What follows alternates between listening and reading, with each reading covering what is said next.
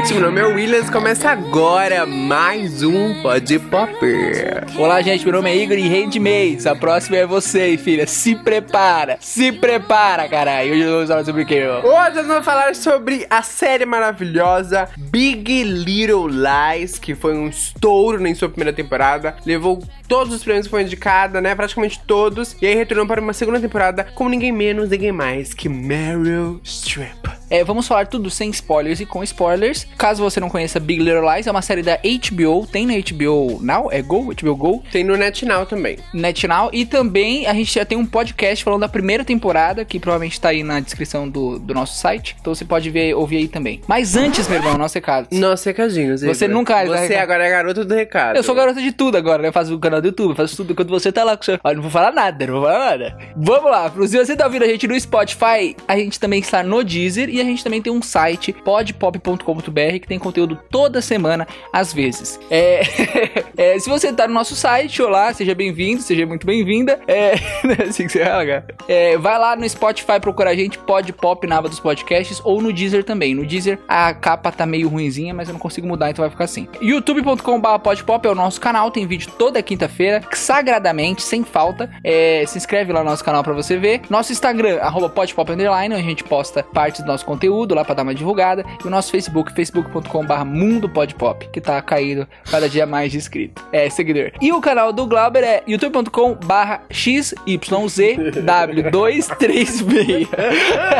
Porque não Ah, tem- 12 porque não tem nome ainda. É como que tá o a canal? partir do 70 seguidor. Mas como que tá o nome do canal lá? Williams Glauber. Nossa, você é muito. você se acha muito, velho. Então, provavelmente, se você pesquisar Williams Glauber, você acha lá o canal. Coloca lá no. Tem hora de filtrar no YouTube, tem um canal na hora de filtrar, você provavelmente só consegue achar. Ou você vai achar 65 canais na frente e o do Glauber fica lá atrás, porque só tem 10 inscritos. Começa do zero! 11! Começa do zero. Isso que dá, galera. Batalha. Olha como a gente cagou pra conseguir chegar no quase 600 inscritos agora. 550 e poucos. Então vamos lá, vai. Começa aí, vambora. Bom,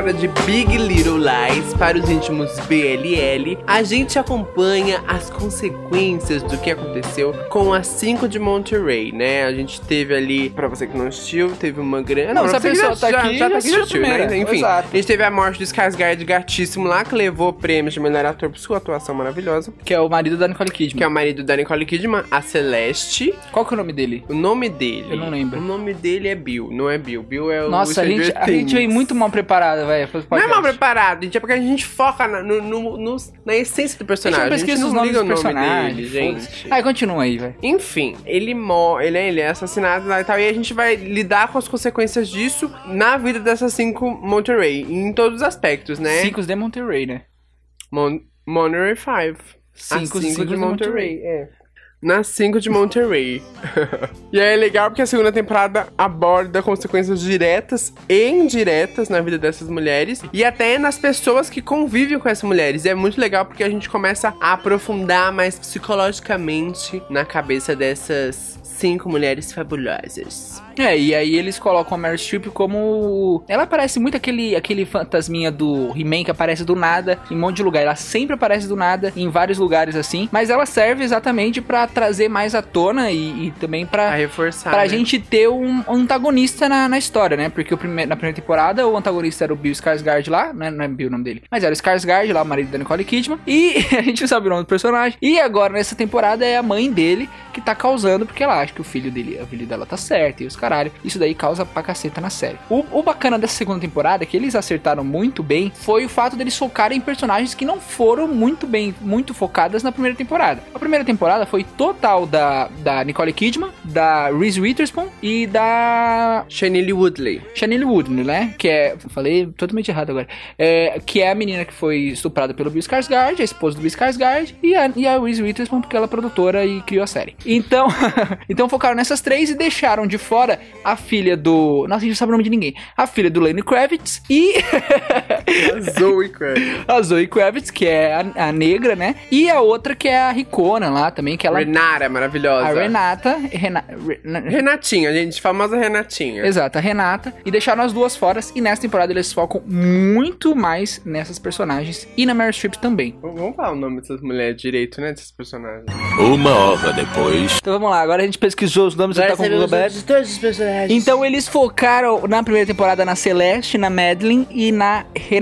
E, no, na Jane. e na é Jane. Ludley. Aí na segunda temporada eles focaram na Renata e cadê a filha do. E na Bonnie. E na Bonnie, exato. Bonnie foi a principal que eles focaram essa temporada. Eu acho que foi ela e a Nicole Kidman, que é a.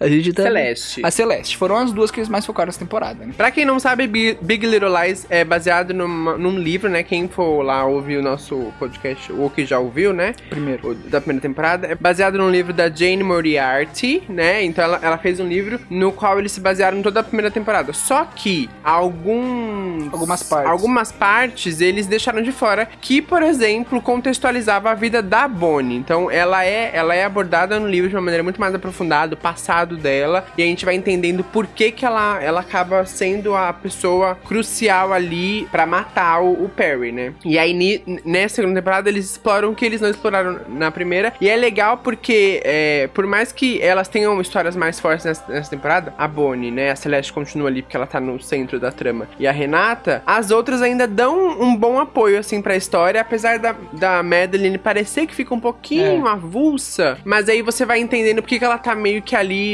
entre aspas, decorativa, porque querendo ou não, é, é culpa dela, né? De todos terem criado aquela mentira toda e tal, de que ah, ele caiu e não foi ninguém que empurrou. Então ela meio que fica ali no epicentro dessa, dessa tempestade. É, eu, achei, eu achei também a personagem da, da Reese Witherspoon na Madeline, acho que ela ficou bem mais avulsa nessa temporada mesmo, porque a história dela já tinha meio que se concluído na primeira, né? Então, essa temporada, se você perceber, a temporada inteira, a história dela foi só ela tentando voltar com o marido. Foi só isso, a temporada inteira, do primeiro episódio até o último episódio. Foi só isso. Então, A gente, rapidinho, só corrigindo a informação, é Liane Moriarty, tá? Não é Jane. nossa, não sabe de nada. E por, por essa história ser um pouco mais fraca do que as outras, né? Comparada com as outras histórias, tirou um pouco o destaque dela da, da temporada. Mas a Re- Reese Witherspoon não liga pra isso, porque ela tá ganhando dinheiro do, do qualquer jeito. Exatamente, né, gente? O que eu achei muito legal e ao mesmo tempo meio chato nessa temporada foi o fato que eu falei no começo da Meryl Streep aparecer toda hora, em todo lugar, sem explicação Gente, nenhuma. gastamos uma grana com essa mulher. Vamos enfiar ela onde dá, onde der pra ela aparecer, ela Mas não faz sentido, Assim, é ficou- tipo... ficou- não, porque assim, ficou claro, ficou, tipo, meio evidente isso, né? Cara, então a gente vai colocar ela o, tam- o máximo que der, a gente vai enfiar ela na série. É, e, e meio fica sem sentido, assim, tipo, eles estão num, num café e de repente ela chega. Aí eles estão no, na casa e de repente ela chega. Aí de- eles estão não sei o que. E fala, mano, como você sabe a localização de todo mundo? então, isso começa a Aí, deixa, eu- deixa eu terminar de falar. Deixa eu terminar de falar. Aí a gente entende melhor um pouco isso no final. Mas no começo, isso daí te tira um pouco da série, pelo menos me tirou da série, porque eu falo, caralho, essa mulher tá em todo lugar. E você só vai entender lá no final No da série. literalmente no último Literalmente no último, da- último epi- episódio da série. E isso foi bacana porque ela conseguiu atuar com as outras atrizes e a gente viu a qualidade da mulher. Porque, mano, você assiste ela, você não vê a Meryl Streep, você vê a personagem. Ela pega os trejeitos, ela pega o jeito de falar, ela muda tudo e vira a personagem. Sensacional. E uma curiosidade bacana, pra quem não sabe, a Meryl Streep não é, esse é o nome artístico dela, né? O nome dela na, na vida real é Mary Louise, que é o mesmo nome da personagem. E a Liane Moriarty, é, a Meryl Streep é a atriz que ela é mais fã, ela é meio, tipo, devota de Liane Meryl Moriarty é Streep. a autora. A autora, isso. E aí, quando ela foi pra casa com essa tarefa aí de, de ajudar a escrever uma segunda temporada, ela falou pra irmã dela, tipo, meu, e agora? O que, que eu vou fazer? Ela falou assim: sabe o que você faz? Pega atriz que você mais ama e faz um papel pra ela. Eu acho que a melhor maneira de você começar é a partir de uma, de uma personagem. E aí ela fez, fez o papel para a Meryl Streep, pensando na Meryl Streep, e aí o convite foi feito, enfim, tudo deu muito certo. A Meryl não leu o roteiro antes de, de aceitar, ela só falou sim, porque ela acompanhou a primeira temporada, foi muito fã da primeira temporada, e falou que qualquer coisa que eles fizessem, ela ia topar porque ela realmente gostou muito da série. E deu no que deu, né? Provavelmente ela vai encabeçar aí todas as premiações e vai levar todos os prêmios. Poison. A direção da, dessa temporada mudou, né? Na primeira temporada foi o Jean-Marc Fallet que dirigiu a primeira temporada, o mesmo cara que dirigiu Objetos Cortantes, que a gente também tem podcast sobre. E esse diretor, ele tem uma linguagem muito específica e você percebe muito também assistindo Objetos Cortantes. A linguagem dele é muito bem específica na, na hora de, de, de cortar, né? De montar a série e, e isso tudo. Aí nessa temporada eles puxaram e pegaram a Andrea Arnold. A Andrea Arnold tem uma linguagem um pouco mais diferente do Jean-Marc Vallée. Só que o que, que, que aconteceu? Eles têm. É, deu um problema ali de comunicação no, no meio da, da HBO, por quê? Porque os produtores falaram pra Andrea que ela teria total liberdade para fazer a série do jeito dela, dirigir do jeito dela, e a direção dela é diferente. O Jean-Marc Vallée usa a câmera mais parada, a Andrea usa a câmera mais mexida, a câmera na mão. Só que a HBO não gostou, não gostou de nada, não gostou de como tava tendo. Aí, na pós-produção, ao invés da Andrea levar o, o, material que ela tinha captado pro estúdio dela lá em, em, na Inglaterra, a HBO deu esse material pro estúdio do Jean-Marc Vallée, porque o Jean-Marc Vallée já tinha terminado de, de dirigir objetos cortantes, de fazer objetos cortantes. Então, na edição, o Jean-Marc Vallée cortou alguns episódios, montou alguns episódios e ele também regravou bastante coisa, o que fez a série mudar bastante durante os episódios. Se você perceber, o primeiro episódio é muito diferente, por exemplo, do último do penúltimo, dos finais. O jeito de gravar tá diferente, por quê? Porque o Jean-Marc Vallée regravou várias cenas que a Andrea tinha feito e a HBO meio que podou a Andrea, né? Porque elas, eles estavam com medo de dar merda, a real é essa. É, o Jean-Marc Vallée só não dirigiu porque ele tava ao mesmo tempo Fazendo é, objetos encabeçando cortantes. objetos cortantes, que também é da HBO e tudo mais. E aí ele ia continuar como produtor executivo e ele voltaria a tempo da pós- da pós-produção, porque ele já teria terminado lá e tudo mais. Só que o problema foi que é, a HBO ficou com um cagaço, que eles ganharam muito prêmio, teve muito buzz, e querendo ou não, o que entregou o prêmio pra série, pras atrizes, enfim, foi a visão de Jean-Marc Vallée, né? A Sim. gente sabe que o, a, o performance de uma atriz, o desempenho de uma série e tal, é muito nas costas do diretor. Então eles ficaram com medo de não encabeçarem as premiações novamente. E esse ano tá ainda mais difícil, porque o que, aconteceu? Pra quem não sabe, né? Rapidinho. A HBO anunciou Big Little Lies como uma minissérie. O sucesso foi tão estrondoso pelo mundo todo e tal, todo mundo comentando, a crítica comentando, eles meio que transformaram a minissérie em uma série pra ela poder ter uma segunda temporada. Sim. Se na primeira temporada ela concorria só com os pequenininhos, os peixes pequenos, que era nas categorias de minissérie, né, ou telefilme, agora elas, elas vão concorrer aí a partir do Globo de Ouro, em janeiro, nas, nas categorias grandonas, que são as séries de drama, Game of atriz Thrones, de drama, Game of bagulho. Thrones e tal. Então, assim, Elas estão correndo? Como... Não, acho que não, é que vai vem. ser só a partir do Ah, Globo então de tá Ouro. Então, assim, é bem complicado, porque agora a- as, as expectativas estão ainda mais altas. né? Então, acho que acabou sendo isso que ela interveio ali e falou assim: não, pera aí, a gente quer o buzz de novo. Porque, querendo ou não, gente, o que leva assinantes pra HBO é o buzz todo, né? Mas esse ano também eles iam perder porque tem Olhos que Condenam, tem Chernobyl, eles iam perder certeza, certeza. Provavelmente a Meryl Streep ganhava, mas o resto ia perder bastante. Só que eu acho que isso daí foi uma falta de comunicação, porque, meu, é óbvio, se você tá numa série e um diretor dá toda a linguagem da série, você- o próximo diretor tem que seguir essa linguagem. É igual, por exemplo, Narcos, o primeiro episódio foi dirigido pelo Padilha, ele criou toda a linguagem da série e os outros diretores que entraram só recriaram essa linguagem do- da mesma forma que o Padilha fez. Então a série inteira tem a linguagem do Padilha. Igualzinho te- deveria ter sido aqui, entendeu? Deveriam ter falado, ó, André, você vai ter liberdade pra fazer isso, isso isso, só que a linguagem tem que ser igual ao do Jean-Marc Vallée pra gente seguir um padrão. Você não pode também chegar numa, numa, numa uma série que tem câmera parada, que não tem muito, que, que tem corte muito rápido, e fazer câmera na mão, com corte lento, cena longa pra caceta. Não é assim que funciona, né? Foi uma falta de comunicação, eu acho. É por isso que as séries, elas permitem que tenham, sei lá, às vezes em 26 episódios você tem 26 diretores diferentes. Por quê? Sim. Porque o tom já foi dado lá no piloto. Exato. Qualquer diretor que vier em qualquer, em qualquer episódio de uma série que tá há 2, 3, 6 anos no ar, ele vai entender que ele precisa seguir uma linguagem, né? E isso dire- acontece em todas as séries, O gente. diretor do piloto é o principal, que nem tipo Lost, o J.J. Abrams dirigiu o piloto, então ele que deu a linguagem. Geralmente é sempre o série. criador, é sempre o Exato, showrunner que tá exato. ali por trás. É, os Duffer Brothers no Stranger Things e tal. Então isso daí foi uma falta de comunicação. Prejudicou a série? Não prejudicou. A segunda temporada não é tão boa quanto a primeira. Por quê? Porque a primeira temporada é boa do começo até o fim. A segunda temporada, no começo e no meio, é meio parada. Chega no final, ela destrói, vira uma série que você fala, meu Deus do céu, sensacional, sensacional. Os dois últimos episódios são muito, muito bons. Então, isso que prejudicou um pouco comparando com a primeira temporada. A primeira temporada foi impactante do começo até o fim, tanto com a revelação do, do Skarsgård lá, do marido da E tinha um mistério Kidman. Desde o começo pra gente Sim, desvendando. exato. E a gente ficava né? nisso, entendeu? É, e na segunda não teve muito isso, né? Teve o mistério da Meryl Streep, mas foi meio que foi meio que estranho, porque toda hora ela aparecia, toda hora ela tava com a policial, e você falava, what the fuck, sabe? É porque, assim, como a intenção da, da série ali na, na- primeira temporada, né, era criar uma situação e fazer um desenvolvimento pra que chegasse num clímax gigantesco, que era a morte e tal, e a gente justificar essa morte tão violenta e a união das cinco, a segunda temporada, mesmo se eles escolhido outro, outro tipo de plot, assim, também ia ser mais lenta, ia ser, tipo, menos dinâmica e tal, menos é, empolgante, aquela coisa emocionante de todo episódio ser uma coisa louca, porque a gente tá, a gente tá lidando mais com o psicológico, a gente tá meio que, tipo, entendendo, ah, isso aí é meio que é um pós-trauma, né, e tal, e aí a gente precisa entender isso de uma maneira devagar, até pra gente assimilar a dor delas. Então, acho que, dadas as proporções, realmente, a primeira temporada não tem comparação, é impecável, assim, é extraordinário no sentido de você ficar sem fôlego, mas a segunda temporada, ela faz jus à série porque ela continua, ela recompensa os fãs da série, porque ela te dá mais essas mulheres que são muito interessantes, cheias de,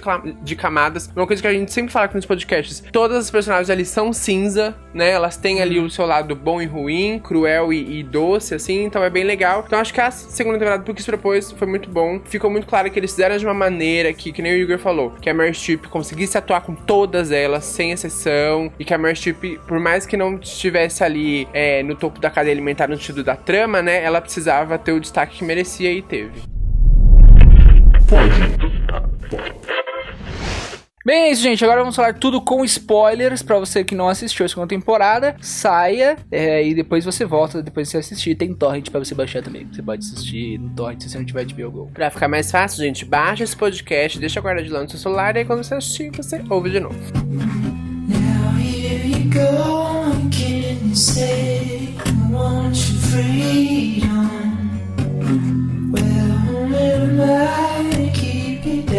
Do- Vamos começar leve, depois a gente vai pra parte pesada. É, eu achei que a Renata, meu, ela roubou a cena da temporada. Eu acho que ela roubou a cena até da Meryl Streep. A Meryl Streep até ficou um pouco pra trás da, da personagem da Renata, que é, que é a atriz. Quem é a atriz que faz? Laura Dern. A Laura Dern, né? Ela fez. Ela, a Laura Dern é muito conhecida, ela fez vários filmes, muito série, muitas mais séries. recentes foi o Star Wars Episódio 8. Exato. E ela, meu, ela roubou a cena não só com a comédia, mas também com o drama, como ela pôde conseguiu entregar bastante coisa. É, e você gosta muito mais da, da personagem na segunda temporada, porque na primeira temporada ela é uma era uma personagem muito por cima, assim. Tanto que você acha até. Eu achei até estranho quando ela entrou no clube dos cinco. Eu falei, mano, ela não fez nada na primeira temporada, sabe? Mas aí na segunda temporada eles dão muito mais destaque pra ela. E ela realmente rouba a cena. As cenas dela são sensacionais. É, eu acho que o grande, o grande trunfo da Laura Dern foi usar todos os skills que ela tem do drama. E pra quem não sabe, ela fez uma série muito famosa na HBO mesmo, de comédia e tal, que era uma mulher que lidava com uma série de situações, quarentona. E aí ela, ela pegou, assim, coisas que, assim, você vê que ela, ela juntou ferramentas ao longo da carreira toda. E naquele papel ela aproveitou, tipo, bom, eu preciso ter o meu, meu momento de brilhar, eu vou entregar porque o texto é bom pra caramba e tal. E aí eu acho que a história que eles conseguiram colocar ali, e aí acho que o que torna a personagem muito mais interessante é essa destruição do status de vida dela, Sim, né? sim. Porque a gente tem até uma personagem meio fútil na, na primeira temporada, meio com aspirações de, de, de mulher fútil mesmo. Não que ela não termine a temporada fútil, ela é Sim, fútil. né? sim. Mas assim, a gente começa a entender que ela construiu tudo do zero, que ela batalhou pra caramba e tal pra chegar onde tá. E aí a gente vê o, o quão tóxico, o quão tóxica pode ser uma relação. E aí ela vai do lixo ao luxo ali na segunda temporada, né? Do E luxo o- ao lixo, na verdade. é, do luxo ao lixo, exato. E aí o foda é que ela, às vezes numa mesma cena, ela tá tipo. É uma cena um tanto triste, porque a vida dela tá praticamente destruída, acabou. Você fica com um ódio, tá uma, uma raiva assim do marido dela e tudo mais. Mas ela entrega de uma maneira que você fala, mano, é tão extrema essa situação que, assim, tipo, tem que rir, tem que rir, porque ela, ela fica num desespero louco, assim. E eu realmente, eu acho que o destaque, se a gente for colocar, ah, quem, quem se destacou mais foi a Renata, foi a Laura Dern. E ela, a gente começa a gostar muito mais dela porque a série precisava de um alívio cômico que não tinha na primeira temporada. E eles transformaram ela nesse alívio cômico, né, da série. E É, funciona e ali, bastante. e ali a, a Meryl Streep pegou toda a carga de peso, né? Porque ela era uma mãe, Exato. aí perdeu o segundo filho. Mas Então aí a gente vai contar muito- daqui a pouco, calma, Glauber. A gente tá falando da Laura, Laura Dern, segura. Laura Dern. A outra coisa também, outra, perso- personagem que também teve um destaque maravilhoso, muito grande nessa temporada, foi a, a Juni, né? Juni? Bonnie, menino! Oh, Junior de ah, Handmaid's oh, Tale! é, Oh, que, é que eu tô com, a- com aquela série lixo na cabeça. É, a Bonnie, a filha do, do. Quem não sabe, ela. Lenny Kravitz. Filha do Lenny Kravitz, exato. Ela trabalhou muito bem. E eu acho que o todo o background que eles deram nessa temporada fez muito sentido pra história dela e deu uma carga muito maior pro personagem dela. A ligação dela com a mãe. No começo ela chega, a mãe chega e você não sabe o que, que essa mãe tá aqui. Acho que essa mãe é bacana. Vai mostrando só alguns flashes do jeito que o Jean-Marc Vallée mostrou na primeira temporada, né? O jeito que ele mostra o flashback, que é só alguns dois frames e tal, bem rápido mesmo, que você não consegue entender muito bem o que tá acontecendo. E aí foi construindo tudo isso pra mostrar como ela, ela, ela é quebrada, ela sempre foi quebrada desde o começo. Tudo que ela fez, toda essa, essa vida que ela teve foi por causa do, do trauma que ela tinha, né, com a mãe. E isso se conectou muito bem com a história da Meryl Streep, com a história da Nicole Kidman, tudo muito bem conectado pra chegar na cena final dela pedir perdão pra mãe e a mãe falecer, né? E eu achei bacana porque eu, quando começou a mostrar aquele bagulho d'água, eu fiquei meio com medo. Falei, mano, Putz, falta ela morrer. né? não, Big Little Lies vai começar a colocar uns negócios de, de magia, esses negócios, não faz a, a cara de Big Little Lies. E eles não colocaram, sabe? É tipo um negócio de religião, é a religião delas, eles veem esses negócios. Tanto que a própria Bonnie também tem, né? essa- Exato, essa mas eles não focaram muito nisso, e isso foi bacana, assim. Eles sabem a série que eles estão fazendo. Era, era só, na realidade, aquilo ali foi só pra inserir culturalmente o berço da Bonnie, né? De onde ela vem, das crenças que ela vem e tal. E o que é legal da Zoe Kravitz é que ela vem de uma leva de blockbusters, né? A gente teve Primeira Classe, é, a série Divergente, Harry Potter. Então ela tá vindo de, de uma, de uma pegada bem comercial. Toda, toda, a única primeira classe é o que salva, o resto tudo bosta.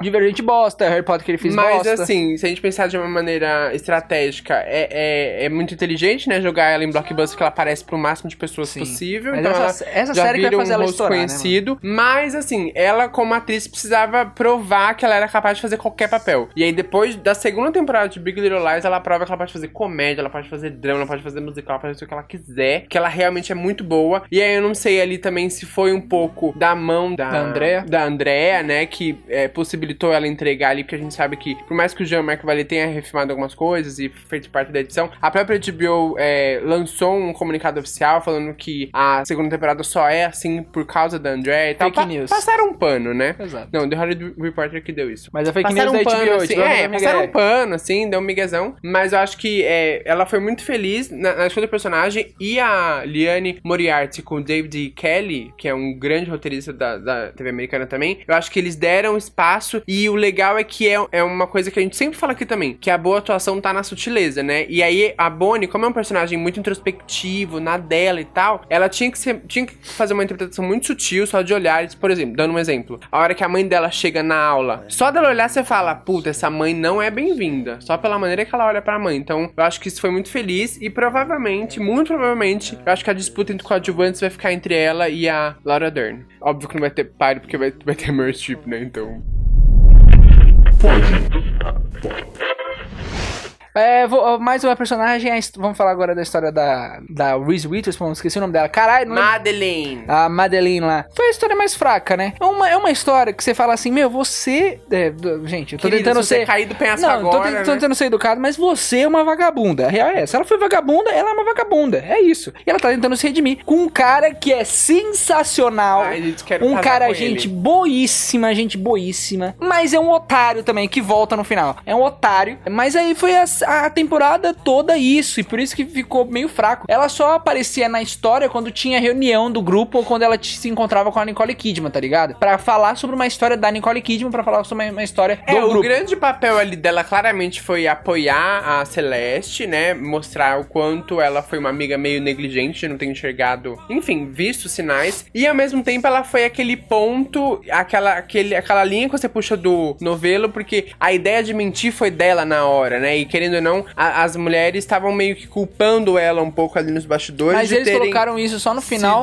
pra dar uma importância uma ela. pra ela, sim, claro. Porque mas, assim, senão, se não tivesse isso, ela não tinha importância nenhuma. não, é óbvio, mas eles fizeram isso propositalmente pra falar, ó, gente, não é, a história dela tá um pouco fraca, mas a gente quer mostrar que ela tem ali o, o, o papel dela, né, Ainda na co- trama. eles Mas ainda- claramente foi uma história que ficou meio avulsa. Eles tentam ainda fazer a treta dela com a Meryl Streep, mas dura dois episódios, depois some. Não tem mais treta nenhuma entre as duas. Então, é, foi a história mais fraca, assim. Eu achei o, o final. Achei que o cara foi totalmente otário, deveria ter pegado aquela peituda lá. Porque a mina. Bom, ficou no ar, a gente não sabe. é, exato. Ficou muito no ar. Se tiver uma terceira temporada, provavelmente vai- vão contar, né? Mas, é, do jeito que o cara é trouxa, eu acho que ele, ele não deve ter pego a peituda. Porque senão o Jean-Marc Vallée ia ter mostrado nos flashbacks lá, quando ela tava beijando ela, quando tava se casando. Não mostrou. É, então foi, foi isso, é, não tem muito o que falar, porque ela foi a mais fraca mesmo. né? Ela só tava lá pra, pra tipo, ajudar as pessoas. Tanto que quando no começo fica mostrando, elas se reúnem pra, con- contar a história, pra ela contar a história do marido, e aí, geralmente esses papos duram uma, uma cena de um minuto só, porque não tem muito mais o que falar. Ao contrário da Jane, que a princípio parece que ela não tem história nenhuma, mas assim, além dela tá lidando com, com a consequência da morte do cara lá, que enfim, que A Jane foi a estuprada. Jane é a Sh- Shane Woodley, isso. Foi estuprada. Isso. Porque assim, é uma coisa meio louca, né? Porque era o pai do filho dela, mas ela, ela meio que se sente culpada pela morte, mas ao mesmo tempo ela se vingou de uma certa maneira, Sim. né? E aí a gente começa a lidar ali com as travas, com o trauma que ela tem perante os homens e tal. E isso é muito interessante, Foi porque isso muito acontece bacana. com muitas mulheres. Exato. E aí ela conseguiu exprimir isso de uma maneira que foi incrível, assim. A, a- a- realmente, a atriz. Eu acho que to- todas as atrizes, acho que talvez com exceção da Reese Witherspoon, elevaram o nível de atuação Sim, nessa segunda sim, temporada. sim, porque o texto exigiu muito mais delas. E aí, de novo, vamos dar crédito pra, pra Andrea, porque eu acho que talvez ela tenha puxado isso mais delas também. Até por ser uma mulher dirigindo, né? Ela co- consegue entender melhor a psique da- das, das outras mulheres. E fala que a- muito sério, psique, psique. e eu acho que a empatia entre elas ali, acho que é um pouco maior, até maior, por mais que o Jean-Marc Vallée seja um gentleman e um, um grande gênio, assim. Mas esse lado, assim, do trauma foi muito bacana e foi muito bem abordado com a relação dela lá com o menino que tá no espectro, né? O menino autista. E tem aquele negocinho da gente ficar com medo quando, ele, quando a gente vê ele chegando na- na delegacia e fala: caralho, fudeu, ele deve ser um policial disfarçado, alguma coisa assim. E a policial também seguindo ela, parecendo, parecendo um demoninho atrás dela o tempo inteiro. Você não entende, só vai, claro, mostrar só no final o que, que isso quer dizer. Mas funcionou muito bem, foi uma história muito bonita, uma história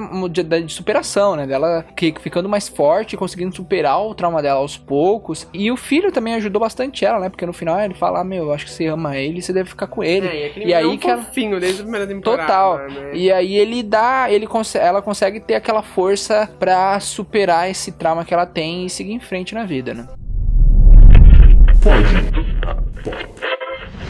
Bem rápido, os homens funcionaram muito bem. Se você perceber, todos os homens, todos os homens nessa, nessa série, eles fazem papéis que mulheres fariam em séries, sei lá, Sim, masculinas antigas. Perfeito, Eles falam- colocação. Exato. Então eles, por exemplo, uma série que seria só homens, teriam mulheres lá que ficariam de, De fundo, apoio, né? que seriam traídas, um negócio assim. E nessa série são os homens que fazem esses tipos de personagens, o que é muito bacana pra, pra Big Little Lies, porque é uma série que são mulheres principais e as mulheres são o centro de tudo. Então eles ficam nesse papel coadjuvante. É como, tipo, o que eles fizeram na Mulher Maravilha, que o, o, o Chris, o Chris Pine lá, ele é o, a mulher, na, mulher Ele é antiga mocinha, na história. né? Ele é é a mocinha em mocinha. defesa. E foi bacana e todos trabalham muito bem, como sempre. É, o cara mais. Até o cara mais escroto, que é o marido da Renata, eu acho que ele trabalha bem, porque ele consegue ser um escrotão. Mas o que se destaca mesmo, eu acho que os dois que se destacam, o Adam Scott, que faz o Ed Mackenzie, que é o marido da Reese Witherspoon, da Madeline, e o marido também da, da Bonnie, que é o ex-marido também da, da, da Madeline. Acho que os dois se destacam bastante. O marido da Bonnie, principalmente na última cena, quando ela, ela É, se separa foi- dele, foi, foi muito doloroso. pesado, muito pesado. Mas de homem, assim, a temporada toda foi do, do Adam Scott, lá, do, do atual marido da, da Madeline. E aí, quando a gente vai pra Nicole Kidman, ela, ela claramente quer provar que ela mereceu o Globo de Ouro, o Emmy, o SAG Awards e todos os prêmios que ela ganhou pela primeira temporada. E aí ela vai, ela vai meio que mergulhando fundo mesmo nessa, nessa personagem, que ela é muito complexa no sentido de, tipo, ela tem uma, uma, uma loucura. Eu não sei se pode ser, a gente pode falar de que é uma loucura, mas ela tem uma situação, uma, uma coisa meio sado consigo mesma, Não, a primeira né? coisa que ela tem é síndrome de Estocolmo, isso daí já é certeza, que é você se apaixonar pela pessoa que te fez mal e você não consegue largar disso, você não consegue ver o parte mal da, da pessoa. Isso daí é a primeira coisa que ela tem. Sadomasoquismo? Provavelmente, mas eu acho que é tipo, eu acho que é uma doença meio, a gente não sabe o nome, mas deve ser uma doença mental, que ela só se sente bem quando ela é maltratada, entendeu? Então provavelmente deve ser a síndrome de Estocolmo. E aí é, é legal porque assim, a gente vai acompanhando ela toda quebrada, né, ao longo dos episódios, do- dos cinco primeiros episódios, talvez ali. E aí a gente tem um- uns flashes do que pode ter acontecido. A gente tem a coisa do carro e tal, e a gente tem os Puta, flashes. sim. Quando a gente chega no julgamento, que ela, tipo, um, dois, três, quatro, 17 homens, tipo, quase, né, praticamente. Trollinho dos homens, você fala, "Uh, nossa, então esse tempo todo ela tava apagada e tal, não sei o quê. Ela levou o cara pra casa que a gente nem sabia que tinha outro cara que ela tinha Exato, levado. Então, assim, exato. foi muito interessante porque a, a personagem ela foi ficando mais interessante ao longo dos episódios. E assim, como ela tinha uma ligação muito forte com a Mary Louise, né? Com a personagem da Mary Streep, eu acho que isso deixou assim as duas meio que briga de titãs ali. Sim, porque sim, sim. na cena que ela bate na cara da Mary, eu falo, não, isso não aconteceu. Como assim? Exato.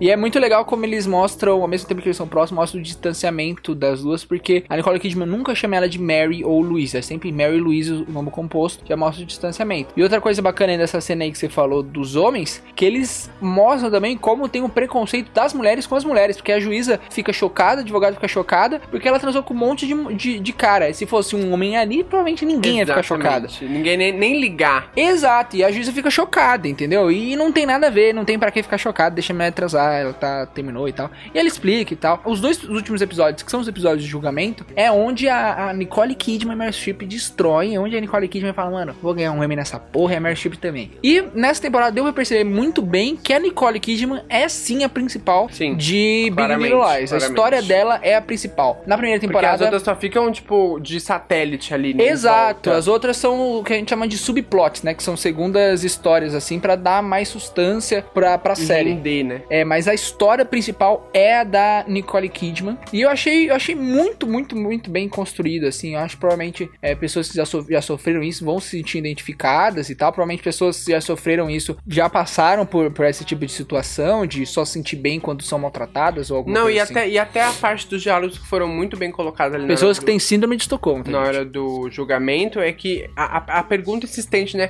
Mas por que, que você não fugiu? Exato, do, do primeiro, por que, que você ridículo. não saiu e tal? E é assim, esse é o tipo de coisa que realmente a mulher é questionada. A mulher que fica 20, 30, 40 anos. Eu fui, eu fui descobrir a história da lei da Maria da, da Penha, Penha. e eu fiquei chocado. Chocado do porquê isso virou lei. Eu falei assim, meu, isso, isso é verdade, né? Existe. As mulheres ficam no casamento 20, 30, 40 anos. A gente tem tias que ficou em casamentos, em Sim. relacionamentos abusivos por décadas. Então, assim, isso é muito comum, muito mais comum do que a gente imagina. E eu acho que a Nicole conseguiu entregar essa, essa dualidade, né? De tipo, ah, eu, eu queria, mas não queria, eu tava sofrendo, mas ao mesmo tempo eu não tava, eu amava, Sim. mas eu odiava. E ao mesmo tempo também é bacana como eles colocam esse, esse negócio de ah, por que você não largou dele? Não na boca de um homem, na boca de uma mulher. É a Mary Streep que fala isso pra ela. E você fala, meu, você cala sua boca, mulher. Você cala sua boca. E, e mostra que, gente, tem machismo, tem preconceito até, com as próprias próprias mulheres, né? Não é sim. toda mulher que tem um negócio que é tem um negócio que o pessoal chama de sororidade, né? Que é a união das mulheres. Não é toda mulher que é assim. Isso foi muito, muito, muito Como, bacana da como série. também existem, tipo, gays homofóbicos. Sim, é, sim. E isso foi, isso foi o que melhorou muito a série, que chega, que é a parte final da, da temporada, né? Que joga a série lá em cima. Porque no começo da temporada, igual a Bob falou, a gente tá vendo esses pedaços de, de tristeza da, da Nicole Kidman até chegar no final, né? É, porque ali meio, meio que ela é a redenção dela enquanto mulher, mãe, é, viúva e, e vítima, né, de um relacionamento abusivo por tantos anos. E a última. Porque ela se impõe ali e, e usa o veneno da cobra contra a própria cobra, né? Que no Sim, caso sim. é a Meryl Streep. E fecha com ela apagando os vídeos, mostrando que, meu, é isso, já deu. Ela vai recomeçar a vida dali. Exato. Aí, pra fechar, a gente não podia deixar de falar da Meryl Streep. É óbvio, é óbvio. Na Meryl Streep, desde, Rainha Master. desde o começo, igual eu falei, parece que ela é um geninho louco que ela fica aparecendo, aquele geninho que fica flutuando do He-Man. Que aparece do nada, aparece do nada. Mas, mas, desde o começo, você percebe que tem alguma coisa estranha com ela. Alguma coisa que não encaixa, né? Exato, exato. Porque ela conta um pouco da história do passado dela. Toda vez que ela encontra com um personagem nos primeiros episódios, ela conta uma- um pouquinho da parte da história do passado dela, Pra você entender o contexto da, da personagem. Só que aí, só no final você vai descobrir o que realmente aconteceu. E é um, é um bagulho assim surreal, porque é um negócio que realmente acontece. Abusadores, geralmente, são pessoas que sofreram abuso. Uhum. Então, o jeito que eles mostraram que eles co- desconstruíram aquela mulher que se achava toda certinha, toda Não, em alguns momentos, perfeitinha. a- alguns momentos, tipo, a entrega dela é tão maravilhosa que você fica do lado dela como mãe, né? Você Sim, entende não, ela não. No começo a gente como entende. mãe. No Ela tá, em- começo ela a tá de luto e tal. A gente fala assim, ah não, é óbvio que uma mãe não vai olhar pro filho e falar assim, não, você tá errado, é bem difícil. E, e é muito louco porque a questão do irmão é jogada ao longo- em alguns diálogos muito sutilmente. Solta-se um nome ali, aí a gente não entende se é um marido, se é um filho, quem que era, e aí a gente começa a entender que, tipo, ah, então rolou um irmão aí, esse irmão morreu e tal. E a gente só vai entender mesmo porque lá no final. E aí eles guardaram só pro final, pra cena derradeira, né? Que é, Impecável. que é a cena que é a volta da, da Nicole Kidman por cima. E é,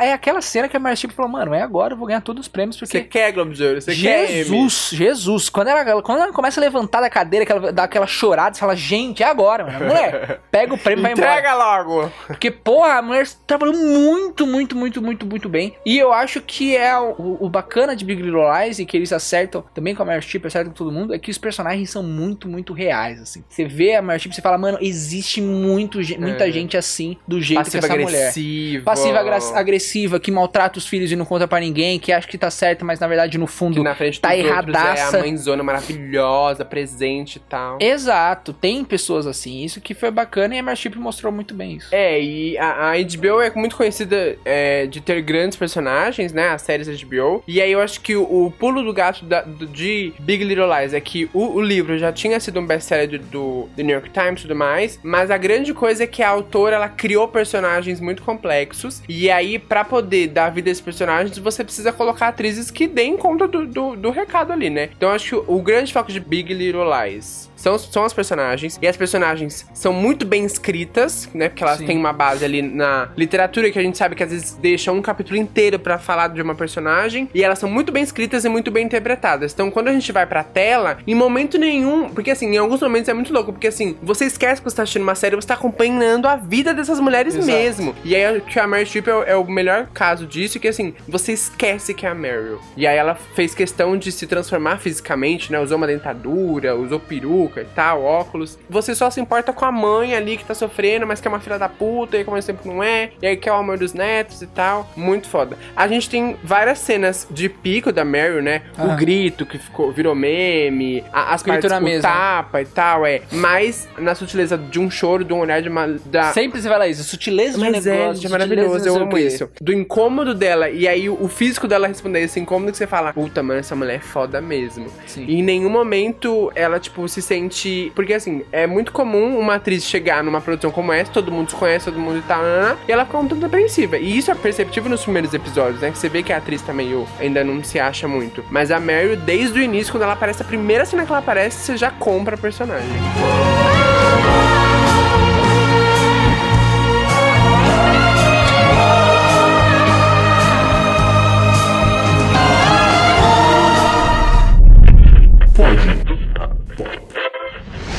isso, gente. Foi, essa, foi isso que a gente tinha que falar de Big Little Lies segunda temporada. É, provavelmente a gente não sabe se vai ter terceira temporada. Ninguém sabe, nem Nicole, Nicole Kidman sabe se vai ter terceira temporada. Mas se tiver, estaremos aqui de volta pra falar. O gancho está lá, né, gente? É, é, não é um gancho, mas também. gancho. Se fechar daquele jeito também tá ótimo, É. tá bom. Não, tá- tem não precisava nem ter a segunda temporada. Se fechasse na primeira, tava ótimo também. Mas então é isso, gente. É, semana que vem estaremos de volta falando sobre The Handmaid's Tale, provavelmente. Se você terminar de assistir. Você não vai terminar mesmo. né? Eu não vou terminar, Gabi. Não vou terminar de assistir. Já deu. Você vai querer que eu te conte o final. então. Me conta o final. Eu já sei de um monte de coisa, já sei que a Juni tá. então é isso, Ai, gente. Não esquece lá, youtube.com.br podpop, nossas redes sociais. Spotify, Deezer. Exato. Tá fazendo muito barulho aqui em casa, tô morrendo de medo. Beijinhos, até semana que vem. Tchau, tchau.